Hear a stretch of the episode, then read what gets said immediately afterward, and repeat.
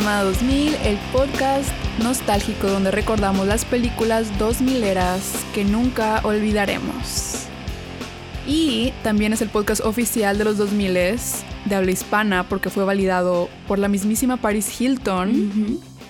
Porque no sé si sabían, pero Paris Hilton nos sigue en TikTok.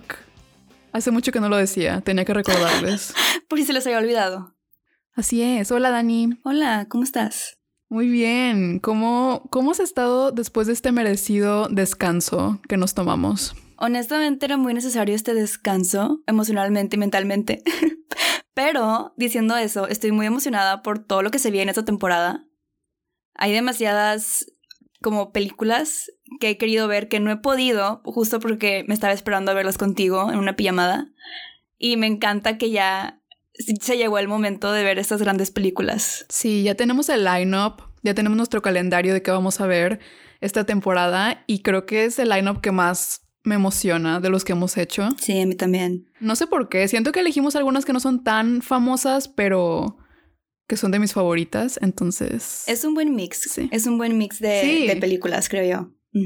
Muy bien, y dicho esto, este episodio es nuestro regalo de Navidad y Año Nuevo para nuestras y nuestros besties, porque nos han pedido muchísimo esta película desde que iniciamos el proyecto y pensamos que ya es momento. Sí, definitivamente. Aparte porque yo no podía aguantar mucho tiempo más sin ver esta película otra vez. O sea, ya era necesario volverla a ver. Yo hace mucho no la veía, entonces fue un muy, muy buen momento. Sí, yo también. Creo que también esta es de mis películas que, que a veces pongo de fondo nada más por poner. O sea, que veo que revisito constantemente. Y, pues sí, qué bueno que al fin vamos a ver Confesiones de una típica adolescente, la obra maestra de Disney Channel, dirigida por Sarah Sugarman. Al fin vemos otra película dirigida por una mujer. Y se nota. Se nota. E interpretada por nuestra reina Lindsay Lohan, que ya le extrañaba, la verdad. no puedo creer que solo hemos visto una película. ¿Verdad? De Lindsay. Sí, sí, sí. Honestamente, viendo esta película, se, fue así como una, un gran recordatorio del poder de Lindsay Lohan. O sea, su naturalidad y carisma como que eh, se mantiene como súper arriba de todo, siento yo. Creo que es en la película en la que más brilla su carisma, en mi opinión. 100%. Que por cierto, esta película es la única película de Disney en la que sale Lindsay que no fue inspirada en otra película de Disney. Mm. Ah. Porque tenemos Juego de Gemelas, y Viernes de Locos, que son remakes. Sí. Ya tenemos versiones viejitas. Y Herbie. Herbie también, que es como un reboot, secuela. Sí. Y Confesiones es. O sea, no hay una película antes de esta, pero está basada en un libro. Ah, sí, supe. Y esto, eso va a ser para el final, pero en el libro el final es diferente. Sí. Sí. Yo también lo leí, pero tú, tú, nos cuentas ese, ese final trágico. y hablando de reboots y secuelas, ya salió el spin-off de How I Met Your Mother, mm, que es How I Met Your Father. ¿Ya lo empezaste? Con nuestra chica Hillary. No, yo sé que tú la estás viendo, entonces quiero saber qué, qué te está pareciendo. Honestamente, es el, el tono de How I Met Your Mother es perfecto para el tipo de humor de Hillary Duff. Siento que le queda súper naturalmente y también siento que si o sea, si, estabas esperando el remake de Lizzie McGuire, obviamente no es lo mismo, pero por ejemplo, en cuestión de moda, ha estado padrísimo. O sea, los outfits que usa Hilary Duff, hace cuenta que es Lizzie. Entonces, eso ha estado como muy padre, como que verla como si fuera Lizzie, aunque no es Lizzie. Y claro que sí es como esta comedia cartonada, como How I Met Your Mother, o sea, no es la mejor, pero simplemente, y también porque también sale Josh Peck, que es George, Ricky Josh de Nick. Entonces, como que mm. verlos juntos es como súper curioso. Y también sale, no me acuerdo cómo se llama esta actriz, pero que salió en Bring It On, la versión de Hayden Panettiere. Entonces está padre como que ver a estos artistas de los 2000 en esta nueva serie y no me está, no lo estoy odiando. No, me, estoy como disfrutando como a medias, ¿no? Como casual. Nice. Igual y sí la veo pronto, pero creo que solo la voy a ver por Hilary Duff. sí, honestamente yo solamente la veo por ella lo admito. Aunque me molesta un poco y voy a estar un poco enojada porque voy a estar pensando, esto pudo haber sido el reboot de Lizzie, pero ok, ah, está bien, lo tomo. Y hablando de Hilary Duff, otro fun fact, ¿sabías que Hilary iba a ser Lola Step en lugar de Lindsay? Sí sabía, pero, o sea, ¿tú sabes por qué no fue? Yo no sé. O sea, estaría padre saber cómo el chisme de por qué no fue Lola Step. Busqué ¿O si hizo información. otra película? No sé, es 2004 este, ¿no? Ajá, 2004. Igual que Mean Girls. ¿Y qué estaba haciendo? Hillary en el La nueva Cenicienta no salió en el 2004. 2003, Mm. creo. No sé por qué, o sea, no hay información de por qué ya no fue, pero si fue porque Disney lo decidió, lo entiendo, porque siento que a Lindsay le quedó como, Como anillo al dedo. ajá, este, este personaje. A Hillary no me la imagino, pero a la vez me hubiera gustado que fuera ella, porque para tener un poco de variedad en sus personajes, tener algo diferente, ¿sabes? Sí, o sea, siento que Lindsay sí tiene, te digo, tiene un carisma muy específico que nadie tenía. Obviamente, si Hilary Duff hubiera salido, aún me hubiera gustado la película. Eso creo que no lo dudo, pero creo que fue una buena decisión. Ah, 100%. Bien, ya hay que empezar con la película. Empezamos con una pintoresca escena en Nueva York de los años 60 y vemos a Lindsay en full cosplay de Audrey Hepburn en Breakfast at Tiffany's. Y pues desde el minuto uno nos muestran cuál va a ser el tono de la película. Va a ser eh, caricaturesca en algunas partes y también va a jugar mucho con estas fantasías que tiene Lola, porque tiene una gran imaginación este personaje. Y lo que me gusta mucho es que lo vamos a ver representado en la pantalla con escenas tipo historieta o álbum de recortes. Y pues sí, me gusta mucho este detalle porque hace que la película sobresalga entre las demás chick flicks, le da un extra. Sí, porque está como sobreexagerado y hay como una sobresaturación de estos elementos, pero funcionan tan bien porque va con la personalidad de Lola. Estás jugando con ese mismo carácter que ella tiene. Sí, Entonces queda perfecto. porque es una drama queen, sí, como lo dice el título. Es muy teatral, entonces tiene sentido que veamos estos escenarios en su cabeza representados de esta forma, la verdad. Sí, se supone que su mamá y sus dos hermanas chiquitas gemelas se van a mudar de Nueva York y ella muy formalmente las despide en un... bueno, fíjate, yo la empecé a ver en inglés y, en- y luego la, la cambié a español. No, amiga, Ajá, bueno. no, la cambié a español porque me acordé que esta película es en español. Y, pero en inglés em- habla en un acento británico que yo no sabía hasta ahorita. Y qué bueno es Lindsay haciendo acento británico, la verdad. O sea, desde los 11 años, obviamente. Y ella está súper feliz. ella está súper feliz porque su familia se va y va a poder vivir en Nueva York sola, en una townhouse, hacer lo que ella quiera. Y honestamente sí, eh, es el sueño. Pero luego nos despertamos y nos damos cuenta que no. Ella se va a mudar de Nueva York con su mamá y con sus hermanas a el lejano lugar de Nueva Jersey, Que está al lado. que está al lado. Y yo de chica no captaba, era de que, ay, no inventes de que sí, se mudó a Nueva York. Güey, no, se fue a Nueva Jersey. o sea, está ahí al lado. Puedes visitarlo en cualquier momento. Aunque no sé. No sé si se fue a una ciudad de Nueva Jersey que no está tan cerca. Creo que dicen el nombre del pueblo, pero ya Sí ni me acuerdo. dicen. Ah, creo que también No sé hay, si hay como un juego que es como típico, ¿no? De hecho, justo en How I Met Your Mother también hablan de esto, de cómo los que son de Nueva York, tipo de Manhattan, no les gusta Nueva Jersey. Entonces siento que hay como que ese Mm. juego también aquí. Sí, aparte, pues es todo lo contrario eh, a, a lo que está acostumbrada Lola.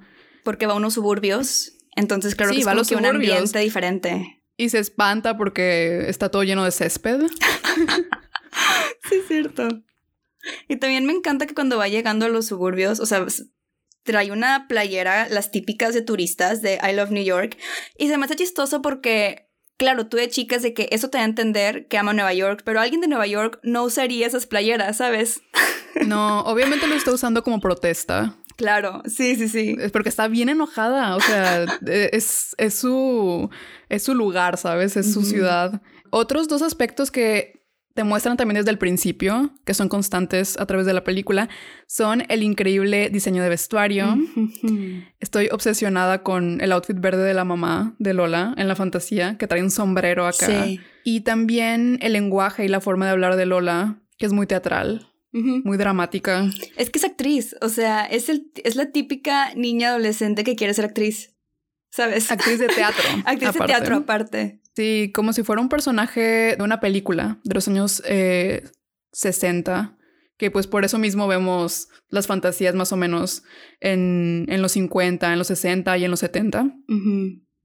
Y hay varias referencias de esta época. Tenemos lo de Audrey, hay una fantasía eh, donde ella es Marilyn, ajá. Pero bueno, en resumen, Lola habla muy raro en toda la película. La verdad quería apuntar todas las frases que se echaba, pero eran demasiadas. Sí, son muchas. Y por eso mismo creo que al principio todos es de que, ay, esta chica nueva es rara. Que yo no lo entendía de chica, pero probablemente es por eso. O sea, por su personalidad, su, la forma en la que habla, que todos piensan que es rara. No lo sé. También cómo se viste. Bueno, ahorita vamos a hablar de los outfits. Sí, sí. sí. Eh, ¿Hay alguna frase que se te haya quedado de todas las ridiculeces que dice? Ay, no lo sé. ¿A ti?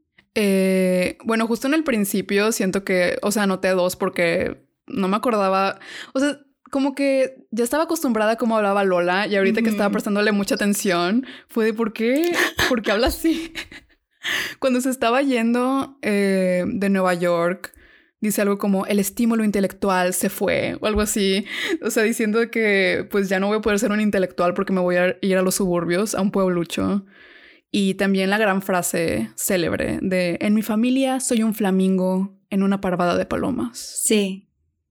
Y honestamente no sé si dice lo mismo en inglés, pero es una gran frase porque es demasiado extraña. O sea, es demasiado clave e única. Y aquí es muy poética. Me dio mucha curiosidad quién fue la escritora, quién, quién hizo el screenplay, porque realmente es como súper creativa.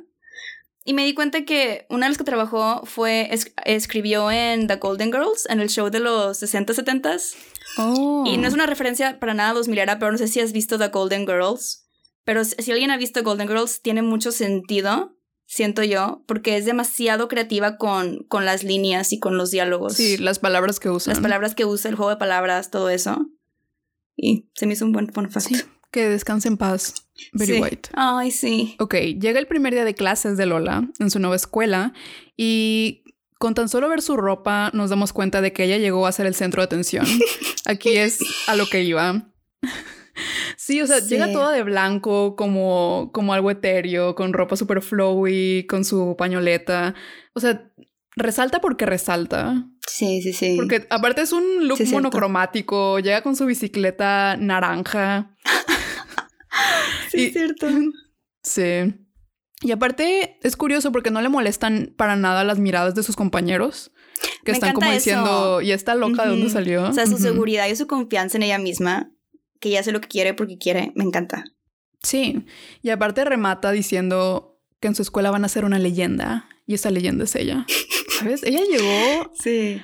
A aniquilar. Y creo que todos deberíamos de robarle ese mantra cuando llegamos a una situación nueva o a un lugar nuevo.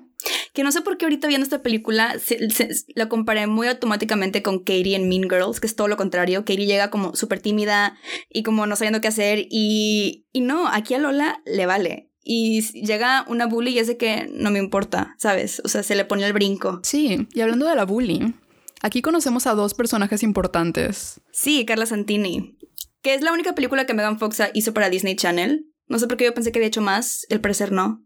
No, la verdad me hubiera gustado verla en más películas de adolescentes. Sí, a mí también. Porque solo tenemos Jennifer's Body, que es más como para adultos, y salen una con las gemelas Olsen. Ah, sí, es cierto. La de la isla, ¿cómo se llama? Chasing the Sun. No. Ajá, no. Que que están, hay competencia, es una competencia. No hablas de la, de la competencia que es en la tele, ¿verdad? Ah, sí, hablaba de ese, que es como un reality show. No, no, no, es otra, que van mm. como a un hotel, a un resort o algo así. Ya. X. Salen esa. ok. Bueno, sí, conoce a Megan Fox, pero antes conoce a Ella, que es una chica tímida que va a ser su mejor amiga y aliada, y conectan por su amor a la banda Sid Arthur. Sí. Lola se da cuenta por los pines que trae en su, en su, en su camisa, en su mochila. La verdad extraño mucho agujerear mis pertenencias con pines. Creo que ya habíamos dicho esto antes. Sí, yo sí era mucho de pines y sí lo extraño. He considerado hacerlo otra vez con mi chaqueta de mezclilla. Sí. ¿Por qué no? Hace poco me encontré un pin de Dos Jonas Brothers. Debería de ponerlo en algún lado. sí, vale la pena. Más porque ya es, ahorita ya es considerado vintage. Bueno, y volviendo a Megan Fox, ella es el, la antagonista de esta película, es Carla Santini. Oye, espera, paréntesis. ¿Has visto todo el contenido cringe de Megan Fox con su novio, Matching O sea, es que, ¿por qué me lo hace tan difícil? O sea, soy muy fan de Megan Fox. ¿Por qué lo hace tan difícil? No lo entiendo, ¿sabes? Que tengo que admitir, o sea, siento que muchas de las cosas que están haciendo no, no es que sean malas, simplemente es porque tenemos que saberlo, ¿sabes? Sí, me acuerdo cuando salió el clip que estaban en los VMAs, creo, que dije, voy a pretender, o sea, en mi head canon, estos videos no existen, ¿sabes? De que esta Megan Fox no existe. Sí, este claramente Pero luego siguieron y siguieron y cada vez hay más contenido y ya no puedo ignorarlo, está en todas partes. Sí, ¿viste lo de su compromiso? Claro, y el, anillo, el anillo que según tiene ¿Cómo se llama? Espinas. Espinas. Para que no se lo pueda quitar. Mi parte favorita es cuando dijo al final del post que bebieron su la sangre del otro. Espera, yo leí, yo, yo leí eso y dije, sí le, eso no es, eso no es pedo. O sea, yo sí le creo que sí bebieron la sangre del otro. Me recordó un poco a Angelina Jolie en su momento punk. Sí. En su momento acá. Que tenía un collar, ¿no? Sí, de... ¿Cómo se llamaba? David, no sé qué, Thornton algo así se llamaba el novio, pero era la sangre del novio. Tenía la sangre del novio o algo así. Cerca de su corazón. Sí, prácticas apasionadas. Por alguna razón, igual y en ese entonces a la gente se le daba cringe eso, pero por alguna razón yo pienso en eso y digo, nice, digo, punk. punk rock. Es que netamente sí es punk. O sea, es que es... Pero luego con lo de Megan es como... Ah". En fin, volvamos a Carla Santini. Ella es la riquilla de la escuela la vemos entrar a escena con una blusa que dice J'adore Dior. ¿Y viste el collar que traía puesto? Era el corazoncito, ¿no? Que era, ¿era Tiffany's? Sí, Tiffany. Eh, es un dije de corazón que creo que recientemente hablamos de ese collar. Lo traía Lizzie McGuire en, en la película. Era el que se abrochaba como con, con un palito, habíamos dicho. ¿Tú te acuerdas como una época que todas las niñas querían que sus novios les regalaran ese collar? Eh, no, la verdad yo no recuerdo a gente queriendo ese, o sea, no... Era súper Estábamos muy pequeñas, siento yo. Sí, no fue en esta época, fue unos años después, o sea, ya que estábamos en secundaria. Ah, sí, cuando estábamos en secundaria, como que volvió la moda. Mm. Y era, me acuerdo, era así como que, ay, mira lo que me regaló mi novio. Y de que el collar, ¿no? wow. Sí.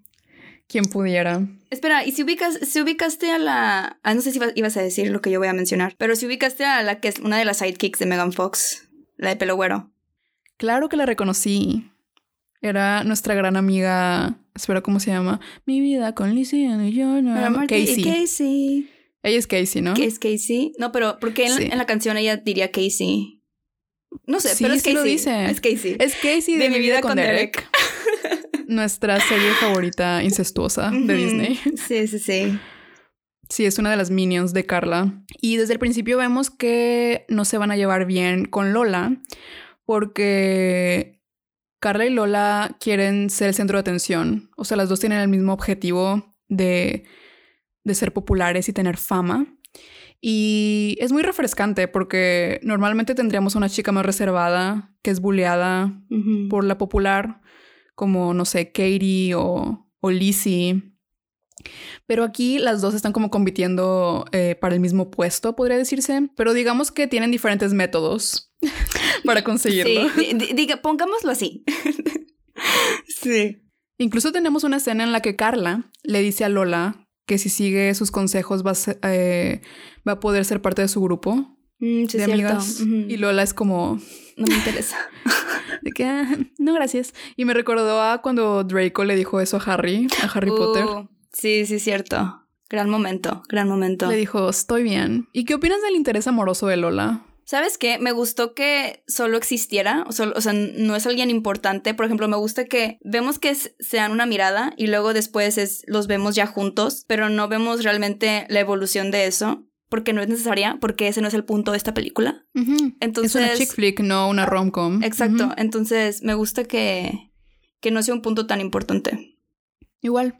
Sí, lo, lo necesitábamos más eh, como para el gran beso del final. Bueno, ¿se besan? Sí, sí se besan, así acaba. Ajá, como ese, como ese elemento romántico de las chick flicks y también para que sea su secuaz. Eh, en sus planes poco éticos. Es como un plot cuando roban. Yo siento ese personaje. Sí, sí, sí. Básicamente. Sí, porque la verdad, Ella no robaría algo por Lola. O sea, no se atrevería a hacer algo así. No, al menos al principio. Pero lo tenemos a él. También amo como el único obstáculo de Lola para estar con este chico se lo pone ella misma. Y dice que no puede tener novio ahorita porque tiene que concentrarse en su carrera de actriz. Me encanta. Ella enfocada. Me encanta. Sí. O sea, me encanta esta chica, porque a veces se me olvida que aquí tenía 15 años. Porque sí, sí se ve más grande, pero me encanta ese enfoque de que en su Sus carrera. prioridades. Sus prioridades. Y hablando de cosas no éticas, Lola le dice a Ella que su papá está muerto Ah, sí. cuando no es verdad. Y vemos su narración con una escena tipo cómic, como Sí. mencionamos. Pero esta vez es de los setentas, muy hippioso y colorido todo. Y no solo miente diciendo que su papá murió, también le da una muerte muy trágica. Ay, sí, es cierto. En un choque de, en motocicleta, de ¿no? moto. Sí. Sí. Le dice, le dice que lo encontraron esparcido entre la novena y la décima. Muy específica. Sí. Y ah, no lo sé. O sea, bueno, ya después sabemos por qué miente, pero sí está muy, muy extremo eso, siento yo. Está muy extremo. Tengo que decir que yo una vez de chica, sí. O sea, no dije eso, pero. Mataste a tu papá. No, no, no. A, a- a- a mi mamá y a mi papá. Ah, o sea, tú te fuiste al Pero, otro nivel. O sea, pero no así como mentira. Estaba en casa de no sé quién, o sea, estaba chica. Y al- me imagino que ya me quería ir. Entonces empecé a llorar diciendo de que es que mis papás de que, de que se acaban de morir y ya no van a pasar por mí. Y, y de que ya no tengo papás y soy huérfana y así. Y no, no me acuerdo quién fue, o sea, qué, qué amiga era. Pero la mamá de esta, de que niña tuvo que marcarle a mis papás de que creo que, de que tu hija se quiere ir. que- y pasaron por mí y mis papás de que, ¿por qué dijiste eso? y no sé, o sea, realmente Y tú de Lola me, Lola me hizo hacerlo. no tengo idea por qué, pero es que sí era un poco dramática de chica, entonces... ¿Cuántos años tenías?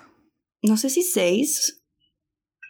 Nice. Veía muchas telenovelas, honestamente. Entonces, las típicas, ya sabes, de niños. Entonces, me encanta, pero a mí me encanta el drama, entonces. Entonces, sí, una disculpa a esa, a esa mamá y a esa niña que no me acuerdo quiénes eran. Pero está bien, tenías seis años, no 15. Buen punto, ¿eh? Buen- muy buen punto. Ajá, no tenía 15. Sí. Y podemos hablar un segundo de la playera del Che Guevara de Lola. Sí, sí, esa fue una decisión. Sí, o sea, de verdad me quieren hacer creer que Lola es comunista. O sea, Lola de todas las personas, de todos los personajes que hay aquí. Creo que No la- lo creo. es la persona más capitalista Sí, de esta película. pero está bien. Ella lo, vi- lo vio, vio esta playera y dijo, esto es un look. Sí. Es el look ideal para matar a mi papá. Después de esto llegamos a la etapa de la audición porque va a haber una obra que se supone que iba a ser la de My Fair Lady. No sé cómo se llama en español, pero la sí. de, bueno, va a ser Pigmalión. O sea, creo que va a ser la versión no musical la que van a hacer. Ah, ok, ok, entonces la obra teatral. Y tienen una gran idea de modernizarla, que honestamente, normalmente eso no me gustaría, pero en este contexto, en esta película, es la mejor idea. Es una idea brillante, que de hecho tuvo, la idea la tuvo Carla, Carla Santini. Sí. Y honestamente, muy buena idea. Y llegamos a la audición. Y me encanta aquí que esta Lola está súper preocupada porque no tiene una canción preparada. Porque esto va a ser un musical y ella está así de que no, yo, yo no soy cantante, yo soy actriz. O sea, como que súper en su, en su camino. Sí, sí, sí. Y la maestra, que por cierto, la maestra, sí la ubicaste, a la actriz. Me sonó un buen su cara, pero no. Ahí te va, ahí te va. Es la que sale en Niñera Prueba de Balas, la de pelo chino, la, que los sí, cuida. La vecina. La- es la vecina. veci- sí, sí, no, sí es la vecina que después es mala. ¿Es mala? Sí, creo que al final es como secuaz o algo así Ya. Del malo. Sí, pero Bueno, me, enca- me encanta, me encanta que ella siempre hace personajes como súper, como raros, Como, ajá, un poco desquiciados. desquiciados. También sale en Unbreakable Kimmy Schmidt, también súper desquiciada. Es verdad, ella también es la vecina. Y también es la vecina. aquí hay un Sí. tema, aquí hay un tema en su vida. Sí, a mí me encanta cuando está presentando al, al escritor de la obra, que es George Bernard, Bernard Shaw. Y Sí. dice, era un gran dramaturgo. Y escuchen esto, un vegetariano. Es como un detalle innecesario, pero funciona también. Y obviamente Sí. aquí como Lola está súper intensa de que es que yo no canto y creo que, ok, puedo intentarlo, la maestra así de que, ok, tú vas primero. Y tenemos este gran número musical cantando la icónica canción de Don't Move On, que no sé si existe esa canción en la vida real, Pero me acuerdo que yo ese, ese, clip de esa canción la descargué ilegalmente de YouTube y luego la agregué a mi iTunes. Claro que sí. Sí. Como deberías de hacerlo. Aparte me encanta que la maestra va al piano y lo da todo. Ay, me encanta. Y luego su piano empieza a sonar como una guitarra eléctrica. Sí. Y Lindsay está de Don't move on. Me encanta. Sí, escuchamos toda una, toda una banda de fondo. Y el outfit de esta audición. El outfit. Está extraño, pero funciona. No, es que el diseño, de verdad, el diseño vestuario de esta película merece tan siquiera una nominación al Oscar. Sí. Porque los outfits que se sacan, aparte, o sea, obviamente se vistió así porque ella se toma tan en serio su sueño de ser actriz. Ella llegó en primera actriz. Llegó con hombreras, con el peinado. Sí. La falda, estoy obsesionada con la falda. Creo que es el item que más quiero de toda la película. Y sí, funciona muy bien. O sea, funciona con el drama. Y más porque es una audición. Y porque aparte ella iba con la idea de que es la obra de los 60 no iba a ser una adaptación, entonces como que también tiene un, un old look ese outfit que trae puesto. Ajá, y también My Fair Lady, que es la versión musical de Pygmalion, es protagonizada por Audrey, Audrey. que al principio la vemos Sí. eh, vestida de Audrey. Entonces, nice. Buenos Sí. detalles ahí. Que en, en la película de My Fair Lady Audrey no, no cantó ninguna canción. Sí, Fun es fact. verdad. Pero esa es una historia por otro podcast porque está demasiado larga la historia. Pero Sí. aquí Lindsay sí canta y honestamente en todas las canciones que canta en esta película se escucha su voz increíble. No entiendo por qué su carrera musical no fue ¿Verdad? más exitosa. En mi opinión, canta mejor que Hillary. O sea, la quiero mucho a Hillary, pero siento que la voz de Lindsay tiene mucho más potencial. Tiene una, un, igual y un tono más, un poco más reconocible. Como Mm. canta y sabes que es Lindsay. No lo sé, pero bueno, Rolón. Obviamente, Lindsay se queda con el papel protagónico de Eliza en Eliza Rocks. Espera, y me encanta este momento que se me hizo súper de típica niña de 15 años cuando van a, a ver que, quién, a quién le dieron los papeles. Y Carla Santini obviamente también quiere ser Eliza. Pero obviamente llega y no es Eliza, es otro personaje y dice, sí, el personaje que yo quería, pero súper falsa, porque bien Sí. sabe, bien sabe que le tocó a, Li- a- a Lola el personaje. Y siento que eso es algo muy de Ujú. 15 años, de que no quieres dar a, Sí, a expresar no se tus sentimientos. quería, Ujú, no se quería ver derrotada Sí, en sí, frente sí. de Lola. Y antes de eso tenemos una increíble escena de persecución. Probablemente las mejores escenas de to- toda la película. Sí, que Rápidos y Furiosos desean porque, wow, las vemos corriendo por toda la escuela en taconazos, resbalándose, estrellándose con puertas. Me encanta que hay un cameo de una tele viejita y un VHS en esos carritos, Mm. en esos muebles con rueditas, Sí, sí, cierto. que cuando estábamos en, en primaria luego veíamos ese carrito y decíamos, sí, momento de ver una película y no tener clase. Sí. Pero le dura muy poco la felicidad a Lola porque momentos después Sid Arthur anuncia que se va a separar. Y pues Lola y Ella actúan como cualquier otro adolescente y deciden hacerle un altar a Sid Arthur en la escuela y repartir panfletos para que sus compañeros protesten, que obviamente todo, todo el mundo los está ignorando. Que pregunta, ¿a ti te ha dolido así de fuerte alguna separación de alguna banda? Separación. Pues, Creo que no. Creo, o sea, porque, por ejemplo, Jonas Brothers es la banda que más seguía, pero creo que cuando, Igual. cuando se separaron yo ya estaba más grande y era como que, ok, haz lo que quieras, ¿sabes? O sea, ya no me afectó Sí. tanto. ¿Cuántos años teníamos? Pero teníamos como 17. pregunta. Sí, ¿No? sí, más o Casi la menos. edad de Lola, pero como ya llevamos muchos años de fans. Sí. O sea, desde pequeñas igual y ya no dolió tanto. Sí, Siento no, siento que no, no he tenido ese feel. Sí me acuerdo de varias amigas, por ejemplo, que sufrieron con One Direction. Yo no era tan fan, pero sí me acuerdo de ese momento de que estaban, o sea, destrozadas. Me acuerdo el internet colapsó cuando pasó eso. Yo tampoco era fan de One Direction, pero sí. Sí presencié ver eso. Sí. Eh, y luego sigue mi escena favorita de toda la película, que es la batalla de baile entre Lola y Carla en estas máquinas de baile tipo Dance Dance Revolution. Sí. Y lo que amo de esta escena es que pudimos haber visto una pelea, una pelea y batalla de egos en cualquier otro escenario, o sea, o normal de ellas peleándose, pero decidieron poner a Megan Fox y Lindsay Lohan haciendo splits en el aire y, y dándolo todo en la pista. Eh, otra cosa que amo es ver la clara diferencia de estilos entre Lola y Carla de ropa. Sí. Porque vemos el outfit urbano estilo Nueva York de Lola, muy cool, con su gorra hacia atrás. Y vemos el look suburbano de, de Carla, acá más fresón, con su... Con, con los benditos pants. Sí. Con los benditos pants Juicy Couture azules. Sí, sí, sí. Que honestamente más cómodo bailar con esos Sí. con, eso- con esos tracksuits que traía Carla. Aunque, ¿qué traía abajo Lola? Shorts, ¿no? No me acuerdo. Me acuerdo me que su jersey era tipo básquetbol, pero no me acuerdo qué traía abajo. O sea, tampoco era tan incómodo. Pero honestamente, ¿cómo dejan todo? Yo me acuerdo cuando iba a Peter Piper Pizza y había de que de e- esos mismos y yo quería hacer lo mismo. Obviamente no. O sea, era imposible. Iba a contar lo mismo. Luego veía a, a gente más grande, como, digo más grande, pero eran como morrillos también adolescentes y yo estaba más pequeña, eh, bailando y, y sí, se agarraban de las barras de atrás y se, se ponían ahí a máxima velocidad a, Sí. a pisarle y yo de wow, Sí. Sueño, they're really good. sueño frustrado. Digo, no es tarde. No es tarde. Buen punto. Hay que ir a Peter Piper. Sí. Ahora ya hay buffet, entonces. Uh, creo que hay oferta. Creo que hay ofertas ahora. Justo en, me- en media pelea que también, ¿cómo pueden bailar y hablar al mismo tiempo? Y bailar con tanta energía, es como, no lo entiendo. y no están nada bofeadas. Y no están nada bofeadas. Y ahí Carla le dice de que sí, va a haber un, un concierto en un mes como para despedir a la banda.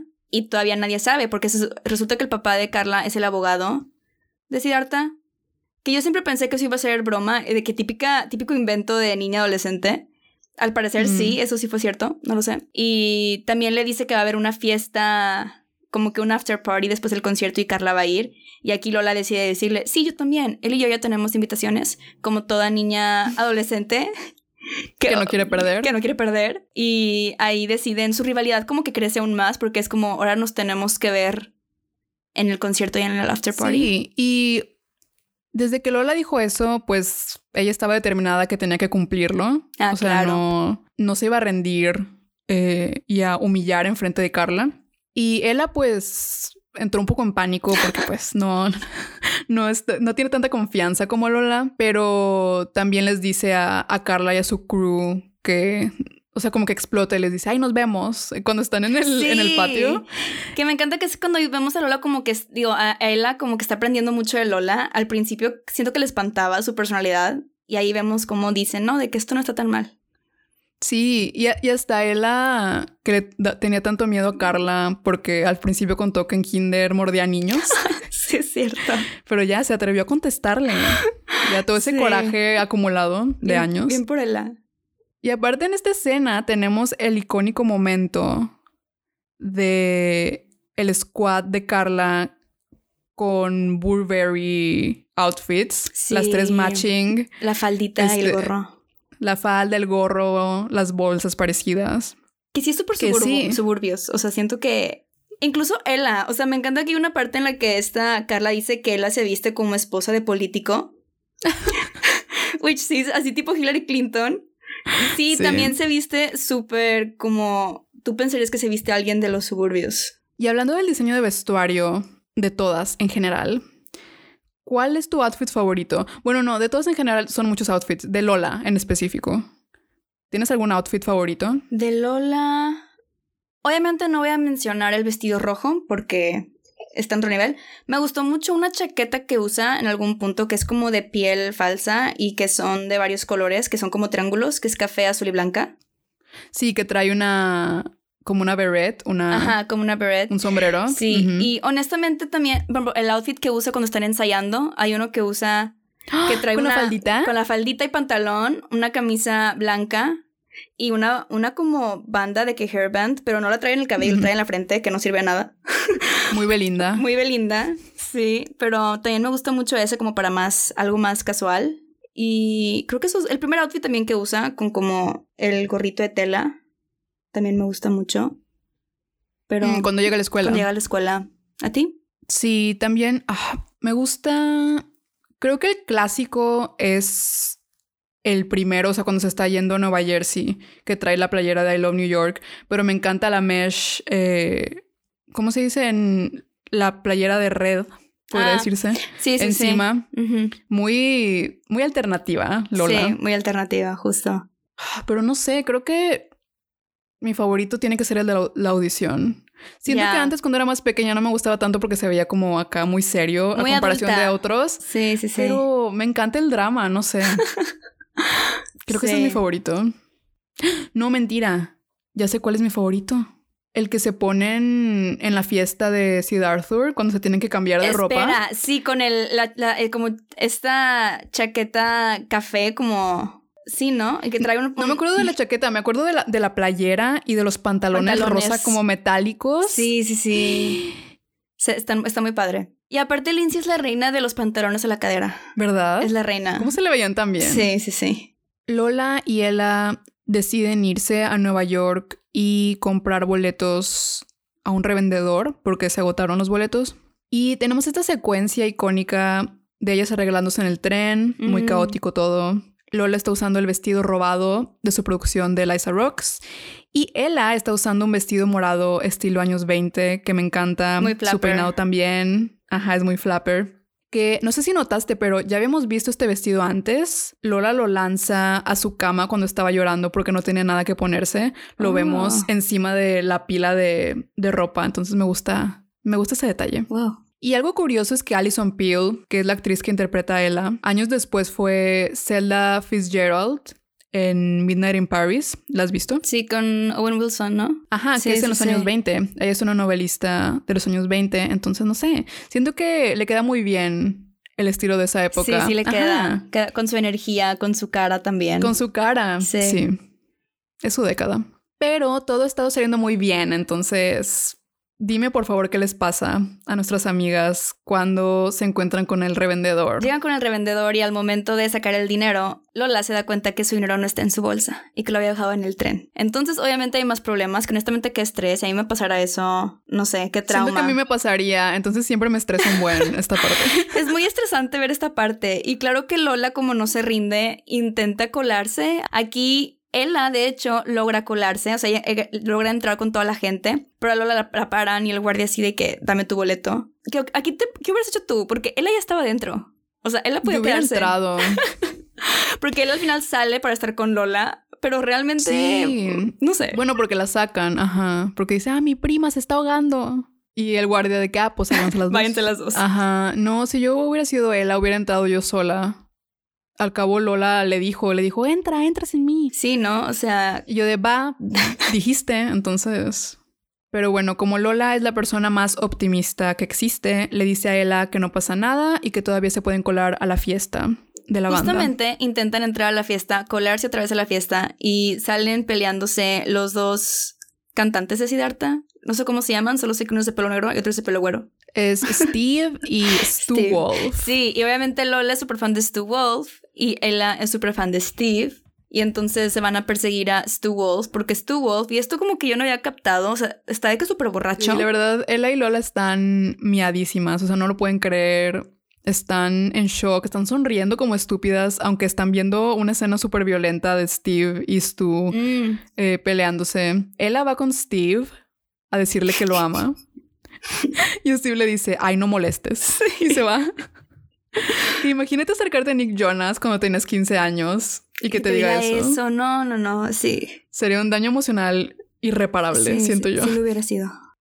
Stu se va muy alcoholizado y desorientado, como dijiste, y pues obviamente lo más lógico en la cabeza de estas quinceañeras es seguir a este hombre borracho de 40 años a un callejón oscuro. Sí, ¿por qué no? Que mi pregunta aquí es, ¿dónde está el papá de Lola en toda esta secuencia? Porque antes vemos que las está siguiendo, las está cuidando, pero justo en el momento en el que están más en peligro, que es cuando se van con este hombre borracho que camina no sé cuántas cuadras en Nueva York, el papá no está en ninguna parte. Porque según yo, el papá sí la siguió a la, a- a la fiesta. Se supone que las estaba vigilando, o sea, ese era el objetivo del, del papá, que también me encanta cómo lo presentan, así como que alguien misterioso.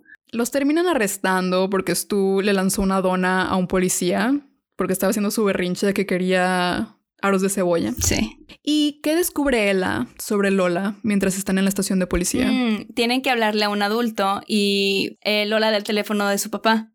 Y aquí me encanta que Ella realmente creía en Lola y le dice, ¿por qué les mentiste a la policía y le diste una dirección falsa? No sé si Ella exageró un poco en su enojo porque se molesta demasiado.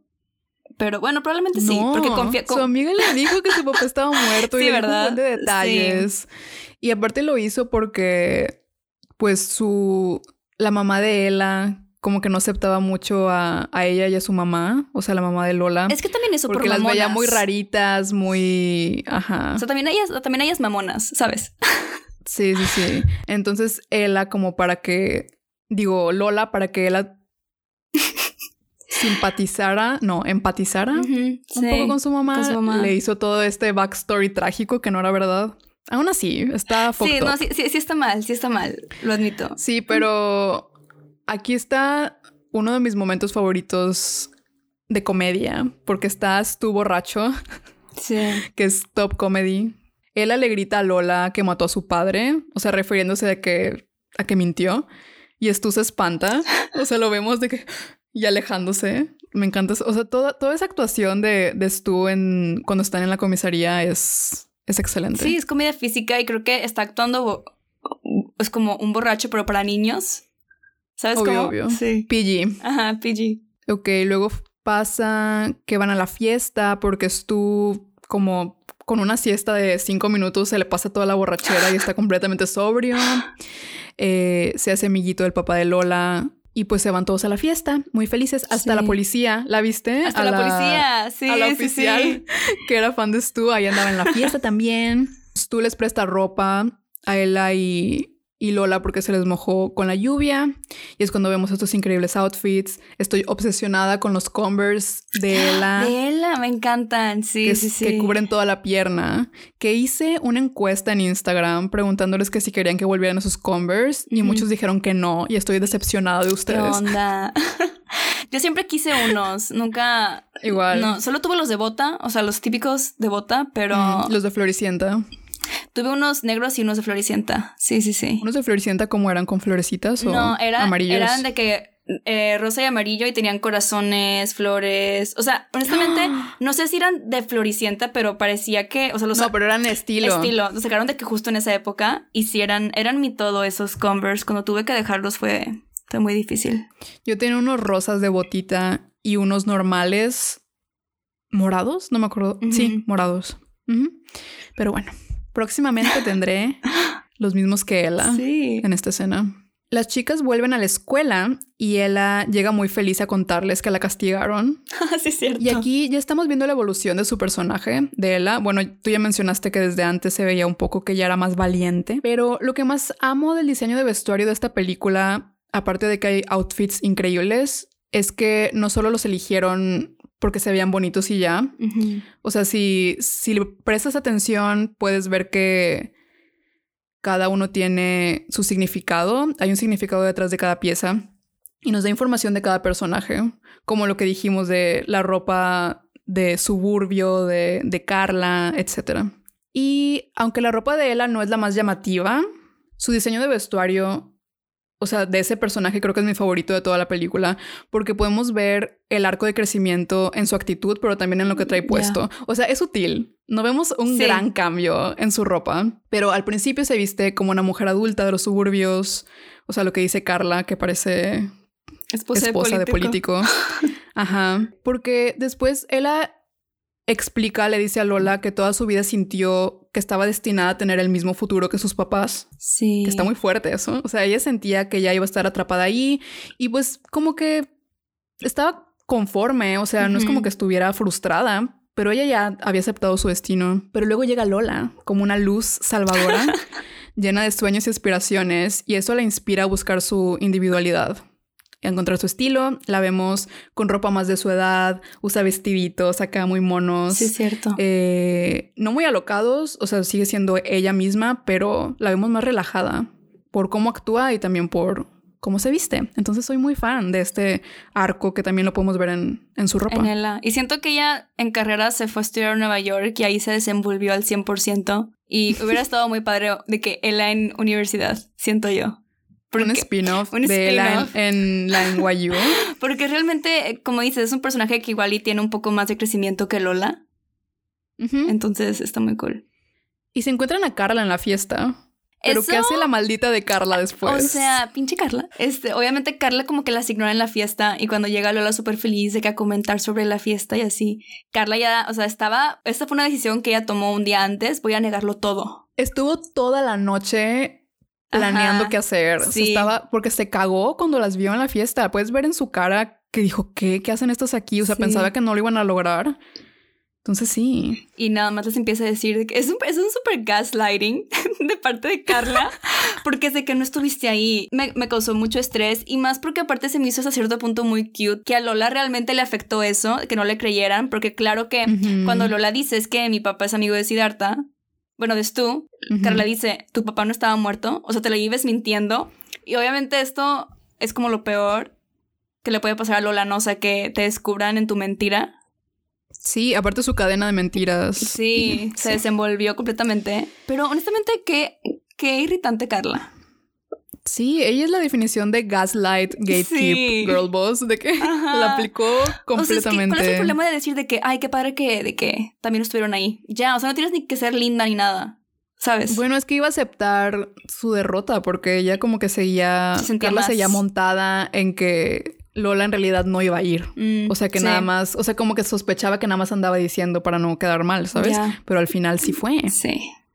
Bueno, entonces Lola cae en una gran depresión porque, porque toda su reputación eh, fue arruinada en la escuela. Y decide no ir a la obra que va a protagonizar, pero pues Ella se enoja muchísimo, da todo este speech hermoso diciéndole que le dio el valor de ser diferente, o sea, Lola a Ella, entonces le frustraba mucho que pues Lola se iba a rendir así de fácil y que le iba a dar a Carla lo único que...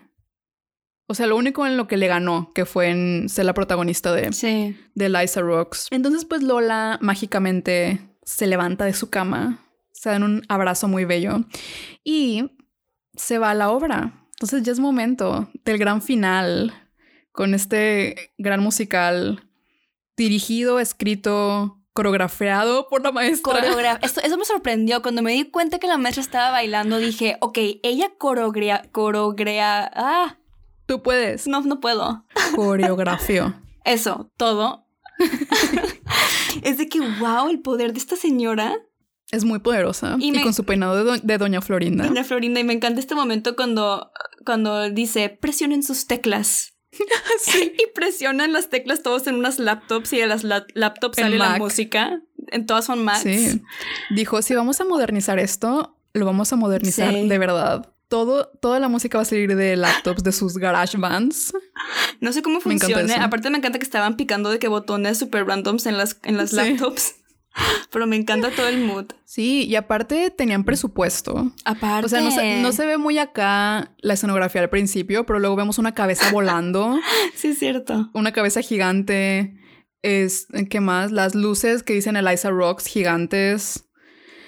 Y, y sí, todo, todo el vestuario on point. El vestuario. Y aparte, también esta vez noté eh, cuando Megan Fox está vestida de, de, señora, porque su papel era de una señora, de una viejilla, eh, cómo, cómo, se ve, o sea, cómo trae su vestuario todo desaliñado, su peluca toda mal puesta, o sea, esa era Carla rendida. Sí, ya, ya no se esforzaba, ya fue de que ya, no me importa Ahí la, viste, ajá, con su vestuario la viste derrotada y que ya... Sí, es cierto. Ya había perdido. Entonces, otro buen detalle, wow. Bueno, y al final tenemos la gran canción. ¿Cómo se llama? Ah, la canción se llama Teenage Drama Queen. Ajá, sí. Canta, canta. No, ya, ya me quitas inspiración. que por cierto, yo esa canción la escucho mínimo una vez a la semana. Me encanta, me fascina. Es muy buena, todo el soundtrack es bueno. Sí. Aparte tiene el gran lyric de You don't need a high IQ to succeed in what you do. Y yo de gracias. Sí, gracias, es el mensaje más importante. Era lo que necesitaba. Gracias. Aunque no sé cuál es mi IQ. ¿Alguna vez has tomado el test? La verdad no, pero no sé si me da miedo de que saberlo. A mí me da flojera. Sí, es que está muy largo, creo que ¿no? hice mucho de mí. Sí, creo que sí. Me acuerdo que una vez un güey eh, con el que traía algo, como que era muy acá snobby, mm. y me mandó el test como para como para saber mi IQ. O sea, no como para probarme. O sea, él siempre me decía que era muy inteligente and shit, ¿no? Me tenía en un pedestal. Pero igual y lo quería comprobar, ¿no? Ya, ya, ya. me lo mandó así como que, jaja, mira este test. O sea, como si fuera pinche test de BuzzFeed, ¿no? De que cuando nos pasamos test nosotros. Ajá. Y ya, y lo abro y lo vi súper largo y le dije, ay, amigo. Dile, mira, sería, inteligente. Lo siento, pero qué flojera. Ajá, sería inteligente, pero soy floja. Así que no, gracias. Sí, tengo mis prioridades. Sí. Lo siento. Entonces nunca supe. O, o no me acuerdo si lo contesté a lo loco solo para darle una respuesta. La, neta no me acuerdo. Anyways. Se acaba el musical. Ah, no, espera. Se me olvidó comentar. Me encanta cómo en el número final de la nada Lola ya trae el pelo todo guafleado y con ah. mechas. No sé en qué momento le cambiaron el peinado, pero wow. El departamento de, de peinado de, de la prepa muy profesional. Muy veloz. Ahora sí, ¿quieres contarnos la gran y satisfactoria escena final en la fiesta de Carla? Que sí, que por ejemplo, o sea, honestamente la película se podría acabar en That Girl, técnicamente, pero no, tenemos una escena final en la fiesta de Carla y alguien toca la puerta y ella con un hot dog en mano, porque tiene un carrito de hot dogs en su fiesta. Amo eso, me encanta. que se está comiendo un hot dog. Sí, yo me acuerdo que eso pasaba como en nuestras fiestas de cuando teníamos 12 había de que un carrito de hot dogs, un carrito de que de... Con chili dogs. Ajá, de que trompo, de que tacos de trompo. Mm, y honestamente sí, háganlo, hay que hacer eso más. Pero abre la puerta y ahí está Stu con pelo corto, como que renovado, se bañado. Ve que bañado. Sí, sí, sí, se ve que es como otra persona que hasta está difícil reconocerlo. Y ella me encanta que hace lo que, obviamente, o sea, no la culpo que hiciera lo que hizo, agarra a Stu y dice, mira quién vino a visitarme, mira quién está en mi fiesta, mira, ese es tú. Y es como, güey, claro, o sea, mi gran amigo. Si Nick Jonas aparece así en mi casa, en mi fiesta de cumpleaños. A buscar otra persona. A buscar otra persona, porque él iba a buscar a Lola. Y aquí tenemos un momento que a mí me confundió mucho, porque llega al punto donde estuve a Lola. Y obviamente aquí ya todos se dan cuenta que Lola tenía razón y que se había ido a la fiesta, porque Stu le dice de casa tu collar. Que no hemos hablado del collar, es, es también es como que un collar súper Pieza clave. Característico de. Muy crafty, Lola. porque no sé si ella lo hizo, pero. Porque solo dice que es una reliquia, pero siento que ella lo hizo. Probablemente ella lo hizo, sí. Este. Y le dice: Dejaste esto en mi. en mi casa, ¿no? O en mi fiesta o algo así. Y que esto es justo lo que dije al principio, ¿no? La diferencia entre la novela y la película es que aquí Lola tiene como su momento de redención, donde todos se dan cuenta que no era una mentirosa y en la novela eso no pasa. En la novela Lola queda como una mentirosa con todos sus amigos y con toda su clase. Mm, pero supongo que en la novela aprendió la lección. Bueno, o sea, fue más fuerte como que ese despertar de no tengo que ir inventando cosas sobre mi vida. Sí, porque es una bola de nieve. Y aquí te digo que es lo que me confundió, es que de como que está extraña esa escena porque en algún punto sentí que se sentía romántica, sí, hay mucha gente. Hay mucha gente que dice que está rara la relación entre Lola y Stu. Y sí, digo, supongo que es como de amigos y al final trataron de salvarlo viendo que Lola después se puso a bailar con el otro chico. Sí. Con el de su edad. Con el de su edad, con y, Sam. Y se besa con él, ajá, con Sam. Pero sí, se siente raro.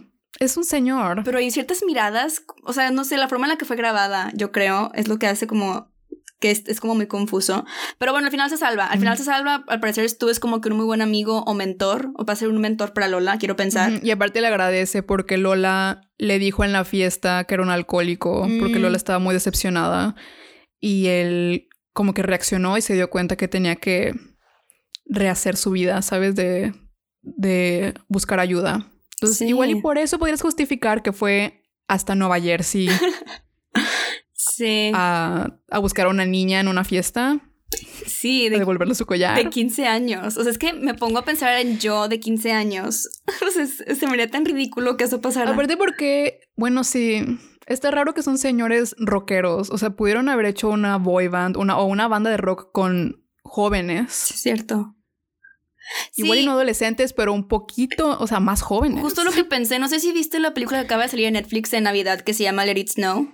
Mm, sí. Y ves que hay, está el chavo que es como el Justin Bieber, nuevo Justin Bieber de ese mundo. Y se enamora de una chica de su edad, pero de que él es famoso y ella no. Algo así pudieron haber hecho si hubieran querido darle Bueno, pero también no hubiera podido ser alcohólico, ¿sí? Bueno, sí hubiera podido ser alcohólico, solo que hubiera sido más problemático. Porque es un adolescente. Podría haber sido alguien de 21 tan siquiera. Mínimo. Mínimo. Mínimo. Sí. Me da risa que te acordaste de It Snow. No sé por Siento qué. que hay más ejemplos. Hay- Esa película me aburrió mucho, no la pude acabar. Ni siquiera es la mejor película que existe. Demasi o sea, sí, hay No muchos la más ejemplos. acabar. Pero no sé, no sé por qué me acordé. Cuando. Starstruck. Sí, Starstruck. Justo. Increíble filme. Sí, no sé mi cerebro qué estaba pensando. Pero al final lo bueno es que pasa de bailar con, con Stu a bailar con Sam. Y se besa con Sam. Y me encanta que, que es- esta última línea que dice, y como ya mi carrera está empezando, e igual ya puedo enfocarme en tener un novio. Sí, Qué cute, me encanta. muy bello. Sí. Eh, Carla se cae a la fuente Mm, también. porque está muy, como muy impactada de lo que está pasando. Pero Lola, como es buena persona, la, la ayuda a levantarse y ahí como Sí. que se, como que hacen las paces. Y hablando de Carla, bueno, tú ya mencionaste que se estaba comiendo un, ho- un hocho, un hot dog. es un detalle que creo que no apreciaba tanto de niña, pero amo que no aplicaron el estereotipo de la chica popular que no come o que siempre está a dieta. Mm, sí, es cierto. O que cuando come comida chatarra es porque está triste o enojada. O sea, como que en un breakdown y la ves comiendo muchísima comida. Aquí ella está contentísima comiéndose su jocho, caminando por su fiesta, muy relajada. Sí, ese no es un problema. Me Sí, encanta, tienes razón. Me, me gusta eso. Sí, tienes razón. Y fin, esto es Confesiones de un típico adolescente. Eh, cerramos con la frase de cuando eres feliz, todo el mundo es Nueva York. que Ah, yo dije, sí. damn, eso me pegó. dije, sí, no importa dónde estés, si estás feliz y estás en un lugar en el que quieres estar, no importa No qué ciudad sea, la neta. Sí, es un buen punto. Y dije, claro, eso lo voy a aplicar. Muchos mensajes importantes en esta película. Sí, dinos tus últimas, tu, tu conclusión, tus últimas opiniones sobre esta gran película. Mi conclusión es que me di cuenta ahorita viéndola junto, o sea, si juntamos como los colores, la edición, la, o sea, la cinematografía en sí y el diseño de vestuario, es, es una película muy, por así decirlo, desalineada y caótica, pero por la forma en la que todos estos elementos se unen, funciona y es muy consistente, a pesar de que es caótica. Y eso me encanta. Y también me hizo recordar cómo yo amaba a Lola. O sea, y sí, era como una parte muy importante. O sea, a mí una vez mis papás no me creyeron que tenía el brazo esguinzado porque decían, es muy dramática, no le creas, es mentira. Entonces, Mm. ¿sabes? I get it. era como un momento para mí. Y creo que es- esta película es prueba de por qué siempre regreso a Lindsay Lohan. O sea, es de que es que ella, o sea, era para más y sé que nos puede dar más, ¿sabes? Como que ya lo hemos hablado en este podcast, que la necesitamos de vuelta. Entonces, Sí, Sí. Y ya casi la veremos de vuelta en Netflix. sí. Que supongo que es hasta diciembre, porque es una Una película, Navidad. navideña. Sí, sí, sí. Pero bueno, ya casi. Sí, yo amo esta película. La verdad, todo lo que dijiste, estoy de acuerdo. El diseño de producción, el vestuario, merecían al menos una nominación al Oscar, ya lo dije, lo voy a seguir diciendo.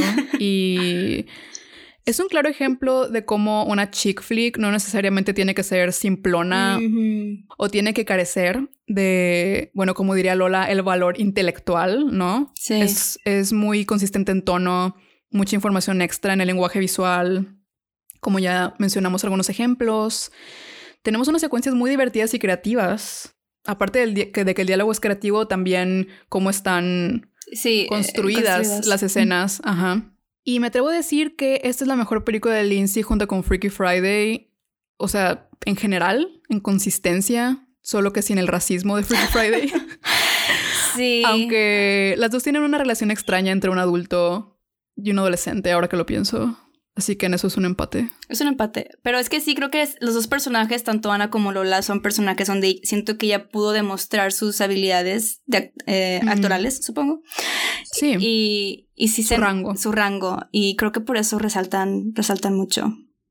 Sí. Sí, también. Y eso es todo por el episodio de hoy. Me divertí mucho volviendo a ver esta película, también hablando de esta película contigo.